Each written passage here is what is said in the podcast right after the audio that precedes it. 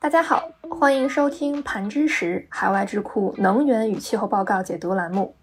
博采海外智库思想，探究公共政策逻辑。我是盘知识的袁雅婷。各位听众好，我是赵昂。上期节目我们邀请了香港中文大学地理和资源管理系的教授徐元博士做客我们的解读栏目，围绕一本徐教授与他人合著的一本书来讨论中国城乡居民时间利用。与电力消费、碳排放之间的关系。这本书的名字是叫《城市化进程中中国的民用电力消费、时间利用和气候友好型生活》。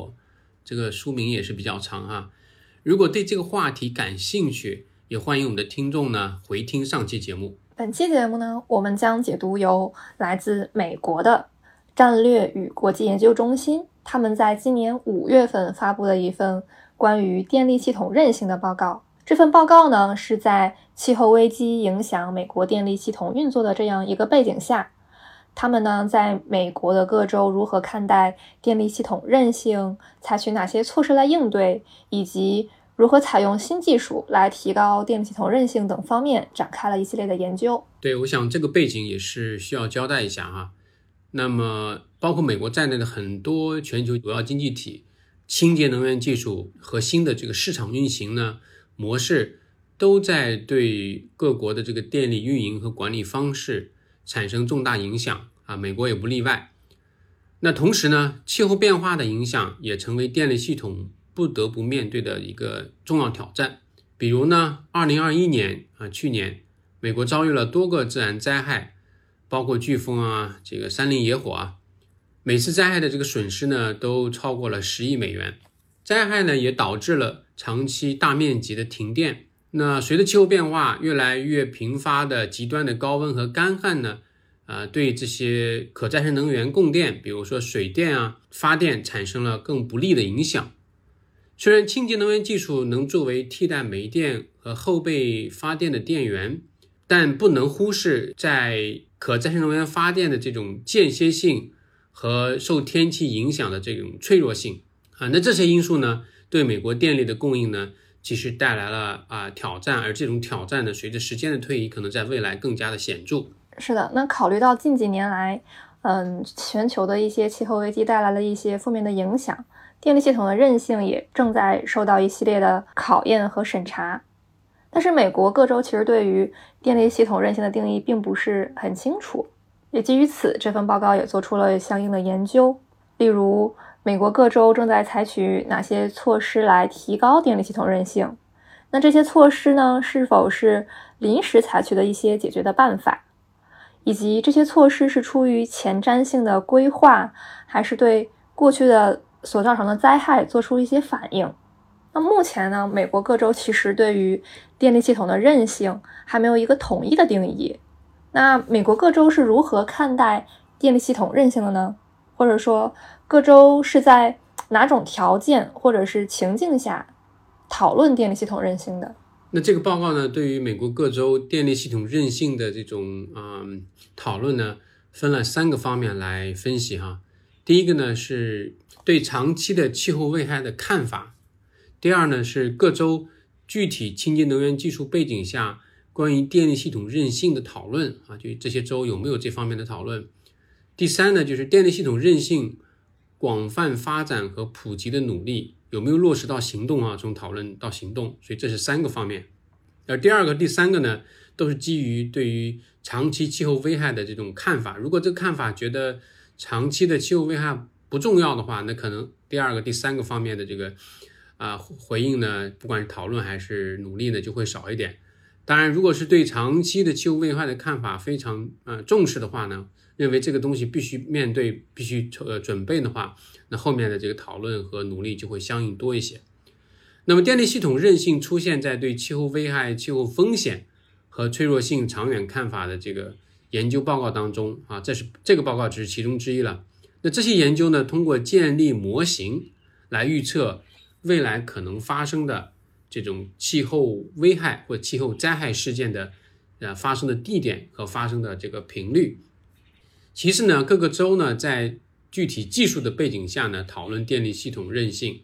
比如当各州制定储能啊、电动汽车啊和微电网等啊规划时呢，他们会把这些技术与其他气候政策目标，比如说减少温室气体排放、保持能源这个可负担性，一起与改善电力系统韧性联系起来，说明呢，电力系统韧性也逐渐进入到这个各个州的关于电力建设或电力规划的这种决策框架当中。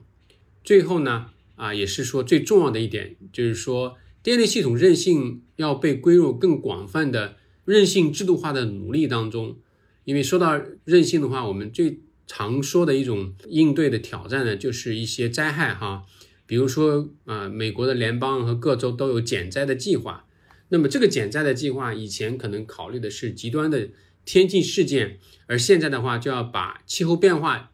导致极端天气事件更多。更严重的这种因素考虑进来，所以就说跟之前已有的韧性制度化的这个努力呢要结合起来。所有州呢都有一个全州的减灾计划，那这种计划呢是获得某些类型的联邦灾害资金的这种前提条件。换句话说呢，呃，因为联邦政府有钱来支持各个州去努力做好啊应对灾害的这种计划，所以呢各个州都建立这样类似的计划呢，也为的是拿到。联邦的这个资助，这份报告呢，也在里面列出了一份表格。这个表格的内容就是，嗯，这份报告调查了美国的各个州对于各州如何看待电力系统韧性，或者是关于，嗯，各州电力系统韧性讨论的一个调查结果。那根据这个调查结果呢，嗯，加州、纽约州还有马萨诸塞州，他们三个州呢是在电力系统韧性这方面讨论的是要更多的。那是否？也能从侧面看出来，这三个州在能源和应对气候变化的投入以及重视程度是比其他的州要多呢。是的，我想美国也是一个幅员辽阔的国家哈，各个州呢其实潜在的气候灾害的风险也是不一样的啊。那么人们生活在不同的州，那对气候变化带来的这种灾害或者风险的认知呢也是不一样的。通常来讲，就是经历过严重灾害。这种情况下，可以帮助人们，呃，增加对电力系统韧性的支持。比如呢，呃，在美国东部遭遇超级飓风伤迪之后呢，纽约州立大学就进行了一项研究，发现纽约州和旁边的这个马赛诸塞州的利益相关者，啊，比受影响较小的啊、更北边的佛蒙特州的利益相关者更支持啊电力系统韧性计划。也就是刚才我说的哈，如果你身边就发生了这种气候灾害，那谈到应对电力系统韧性的话，你就更容易支持。各州电力系统韧性措施呢，也反映出各州在气候和能源目标上的差异。如果有些州的话，已经有了很积极的啊应对气候变化和能源转型的目标的话，那么它在电力系统韧性的措施方面就更积极。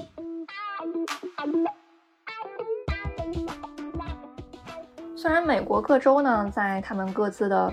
规划和政策的文件中是提及了电力系统韧性的，但是关于电力系统韧性的定义，并没有得到一个统一，或者是如何来量化电力系统韧性，如何评估它的。比如弗吉尼亚州的立法中提到了关于用储能和微电网来支持电力系统的韧性，但是在这一嗯法案文本中呢，是并没有明确的说明什么是电力系统韧性。而且也没有指出哪些技术来改善电力系统韧性，而且电力系统的韧性是很少被衡量的。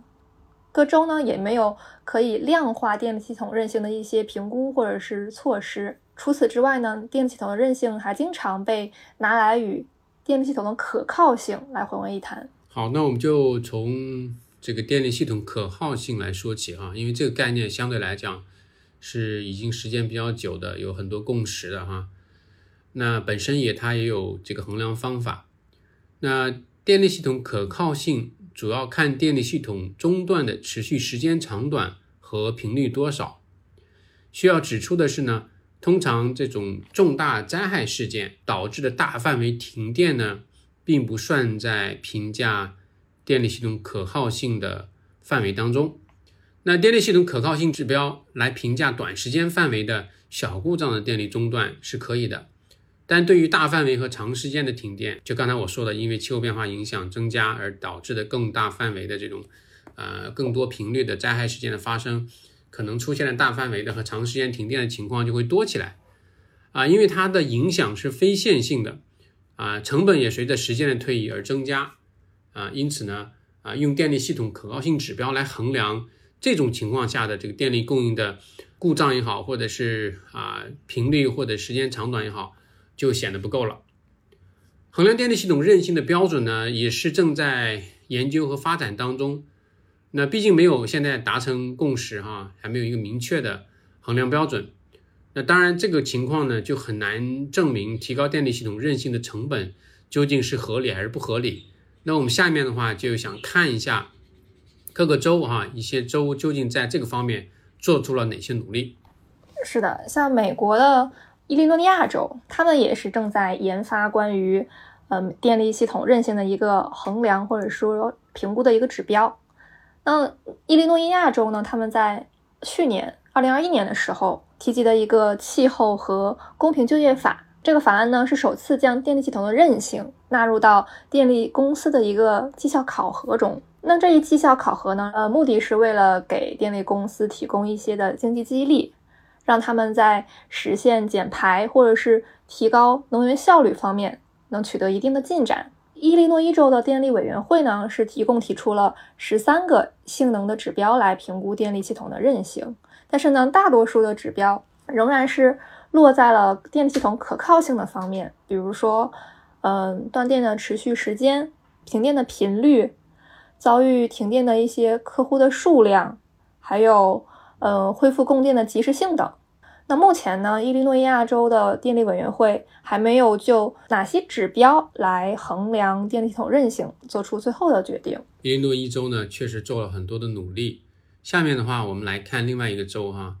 啊，那在应对气候变化方面啊，包括在减排方面啊，都做出很多啊前瞻工作的这个加利福尼亚州啊，也在探索和研究。关于电力系统韧性的这种评价框架，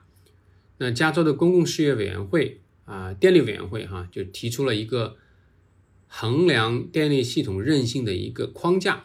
那先从这个框架入手呢，再去细化或者量化评价，将来怎么样去啊更好的去评价电力系统的韧性。这框架包括四点哈，我们就来分别来看一下。第一个呢是先设定一个基线标准。定义供电范围和区域，在这个区域当中，比如发电的资源或者存储电力的资源、人口的特征等等，对这个电力系统韧性的这个范围，先设定一个一个基准，这个很重要哈。第二呢，根据三个级别定义供电层级类别，根据它的重要性哈，分个三个类别啊，关键级、优先级和自由决定级。那级别是由高至低来下下降的哈，最高的话就是关键级，它包括应急响应系统，啊，包括疏散中心，包括医疗服务设施哈，因为医院里面的这个电力供应一定是最高优先级的，啊，那第二个的话是优先级啊，这里面包括了什么加油站啊，或者是特别重要的一些呃涉及民生的一些啊设施，第三个就级别最低的。是自由决定级，主要是住宅区和一些商业活动涉及的方面，比如说商场啊，或者是公共活动中心啊。框架里面第三点呢，是要对于这些确定了优先级的啊地方呢，设定一个韧性目标，有一个一个量化的一个目标，比如说呃可承受的最长停电时间啊，以及在在三个供电层级的数量和百分比。比如设定一个目标是规定百分之百的医院，它是关键级，可以承受四十八小时停电，而百分之四十的这个杂货店呢，它属于优先级哈，可以承受七十二小时的停电。所以可以看出来呢，对这些不同层级的这种设施呢，设定了一个可承受停电的一个最长的时间。第四哈，就框架里面第四点是对于啊用户进行全面的危险评估。包括用户平均供电中断持续时间指数，从而来了解过去和预计危险如何影响电力系统韧性目标的这种落实，并对电力系统韧性投资呢，依据供电层级呢进行相应的这个优先排序，啊，可以看出来你在投资这个供电系统或电力系统的时候，对于处于不同层级水平的这种设施呢，你的优先序是不一样的。那最后再说到一个稍微量化的哈，另外一个量化就是在这个电力系统韧性评估的框架之上，加州呢还开发了一个韧性计分卡的一个想法。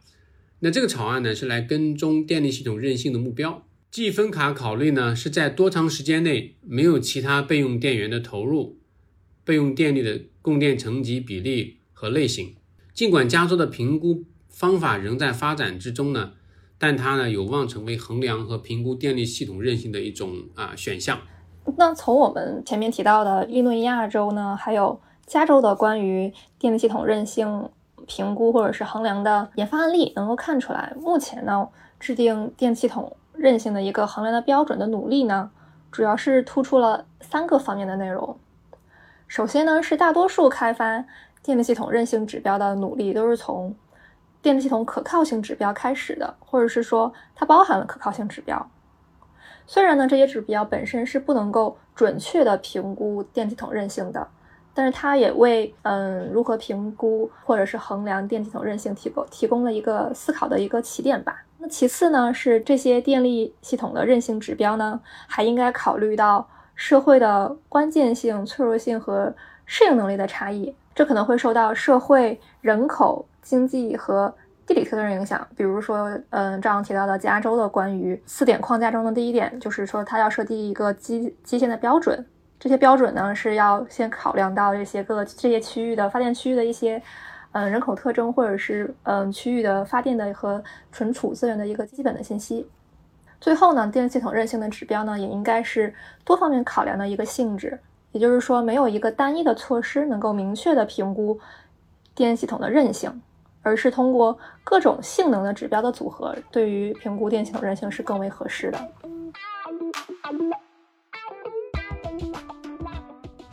了解完有代表性的美国几个州对于电力系统韧性的这种啊评价框架和评价体系之后呢？啊，我们也来看一下，啊，这些州呢，在如何利用一些新技术来提高电力系统韧性方面，都做了一些什么尝试？目前呢，是虽然是美国没有一个州能够明确的设立一个关于电力系统韧性的评估指标或者是标准，但是各州通常是建议利用分布式能源，尤其是储能、微电网和电动汽车这些技术来提高电力系统的韧性。因为这些技术也可以在断电的期间，能够增强电力系统的一个服务的能力。那分布式能源呢，是可以为电网提供多种的服务的，包括支持电力资源的一个重组、平衡可再生能源的间歇性，以及推迟对输配电投资的一个需求。那首先我们来聊一下储能吧。储能有一个比较有意思的点，就是当美国各个州谈论。或者是讨论电系统韧性的时候，他们通常都是会提到储能的。但但是呢，当各个州讨论储能的时候，他们并不总是提及电系统韧性的。那在一九年的时候呢，由纽约州能源研究与发展署赞助的一个储能行业利益相关者年度调查的一个结果呢，这个结果表明呢，电力系统韧性其实不是储能投资的一个驱动力。只有百分之七的受访者表示，电系统的韧性对于潜在的客户达成的交易是很重要的。这个百分之七的结果呢，是低于一七年的百分之三十八的。那除此之外呢，目前也是没有一个方法能够证明投资储能能够提高电力系统韧性的一个合理性的。与储能一样呢，微电网也提供了很多这个电力系统供应稳定性的这些好处。包括对于能源成本的节约、减少这个温室气体排放和提高电力系统韧性。那电力系统韧性往往是对微电网投资感兴趣的一些主要动力哈。明尼苏达州、宾夕法尼亚州、马萨诸塞州、加州、纽约州这些州呢，都在一些他们的关于微电网的研究当中呢，啊，把这个在停电期间延长电力供应服务作为主要使用的这个案例和优势。所以可以看出来呢，啊，他们是把这个电力系统韧性提升跟微电网建设呢，啊，联系的比较紧密的。但是呢，目前促进微电网部署的州的计划呢，还并不普遍，啊，例如呢，明尼苏达州和宾夕法尼亚州呢已经发布了微电网的研究报告，但还没有制定促进微电网的这个行动计划。那南方的新墨西哥州呢，通过了一项法案，明确了电网现代化项目可以包括支持电网稳定性、电力系统可靠性或韧性的这个微电网，或提供临时备用能源供应。其他州呢也已经采取了基于激励的方法。那马萨诸塞州和纽约州呢，正在分阶段提供资金，以支持啊更多的这种可行性研究。与储能一样，各州尚未广泛采用工具或技术来确保微电网所提供的电力系统韧性服务得到充分的认可和评估。也是看到在之前领先的这些州呢，他们做的这些研究啊，我觉得是将来可能达成规划和行动的一个基础。也许可能再等一段时间，我们会看到更多州呢，在储能啊、微电网建设，在他们啊提升电力系统韧性当中所扮演的角色呢，也更加的认识的清楚，有可能在行动当中能够体现的更更显著一些。是的，美国的各个州呢，在于嗯储能或者是微电网这方面展开的研究是比较多的，但是呢，美国的少数的几个州也开始通过围绕电动汽车来提高电系统韧性等方这一方面也展开了研究。在国内经常提及的这个呃技术呢，就是 V2G 技术，直译过来呢就是车辆到电网技术。这技术呢是指通过电动汽车给电网送电这样一个技术。这一技术的核心思想就是利用大量的电动汽车的一个储能，作为电网和可再生能源发电的一个缓冲。这一技术呢，其实是可以使电动汽车作为一个备用能源，或者是一个移动的存储资源。那 V2G 技术呢，在美国呢，目前是处于一个嗯部署的一个早期的阶段。目前呢，加州呢是唯一一个明确允许双向充电的一个州，其他的十四个州呢是正在进行 V2G 这个这一技术的一个试点的项目，来帮助政府的一些决策者和投资者了解。互联的一些技术方面，或者是电网影响和运营运营效益。那我国目前也是在 V2G 技术也嗯展开了一系列的研究吧。嗯，未来呢，可能关于这一技术也会嗯提高电网的一个储能，或者是嗯电系统韧性。在这一方面呢，V2G 技术可能会嗯起到一个相对来说比较重要的作用吧。那在本期节目的最后呢，我们也来简单的聊一下关于。美国电力系统韧性的这一研究评价框架对于我们国家有什么启示？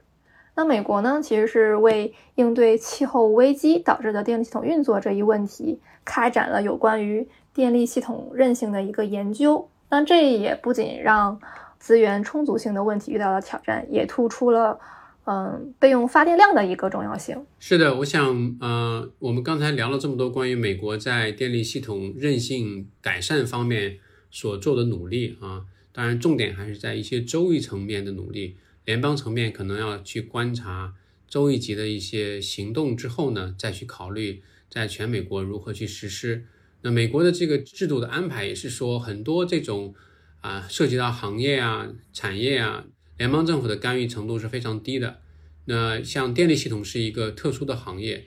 啊，它是自然垄断性比较强的，特别是在供电方面。那么，电力系统韧性方面最关键的一个因素也是电网的韧性。那电网是典型的一个自然垄断的行业。那这个行业的发展监管，可能在美国来讲，还是各个州来扮演更重要的角色。这也是说，为什么我们刚才之前提到的，也是各个州的一些做法啊，还是啊比较鲜活的哈。那我们刚才雅婷问到关于这些美国做的一些事情，对于我们提升。电力系统韧性有些什么启发呢？我觉得，呃，首先的话是要看到与天气相关的这个因素呢，对于火力发电和核电，以及光伏和风电这种可再生能源发电，其实都产生相应的影响和限制哈。啊，并不是呃对某些这个电源的影响啊就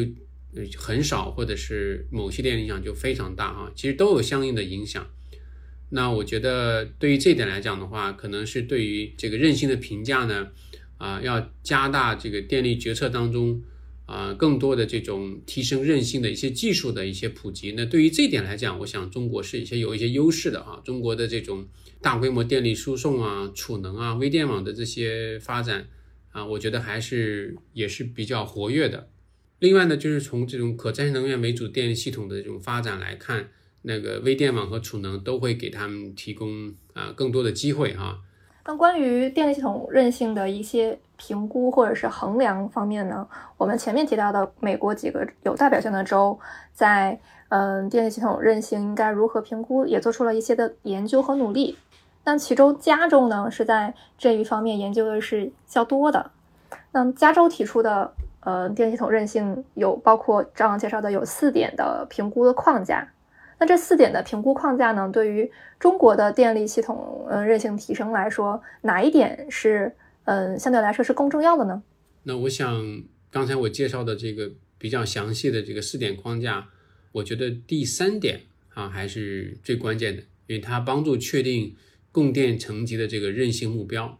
因为第一点和第二点相对来讲都是有共识的，要划定一个区域，对这个区域进行评价。第二个的话，你这个层级的优先序，我觉得也没有什么疑问哈。那医院啊，或者是关键部门，它肯定是优先序最高的啊。那关键是如何确定这个不同优先级的这种韧性目标？我觉得这一点是一个关键。只有把这个目标确定的合理，或者是更加的有动态，那么你在完成。工作当中才有一个参照，所以我想可能对于中国的这个电力系统韧性提升方面，在这一点方面可以啊考虑到如何去借鉴这个加州的经验哈。那最后的话，我想最后说一点，就是关于中国电力系统韧性提升还处在一个非常早期的阶段啊。目前的这种国内经济态势和国际政治冲突呢，都给中国的能源安全和能源供应带来很大的不确定性。啊，甚至是一些困难。那在这种情况下的话呢，考虑到应对气候变化带来的这种啊影响，而提升电力系统韧性呢，有可能会在决策的这个优先序当中呢，有可能不是放在这种重要的位置。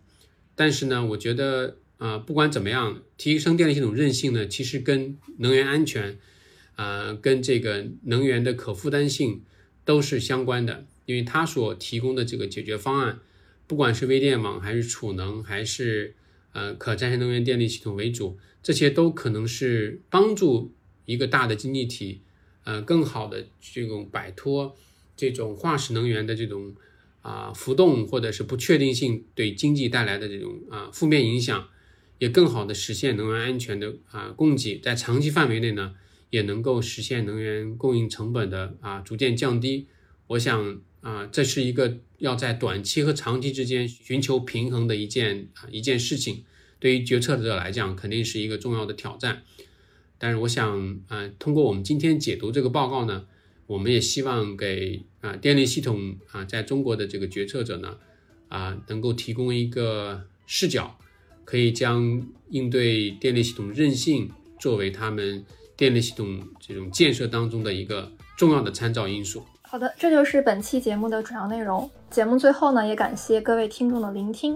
如果你喜欢本期解读，请不要忘记点赞或将本期内容分享给更多的人。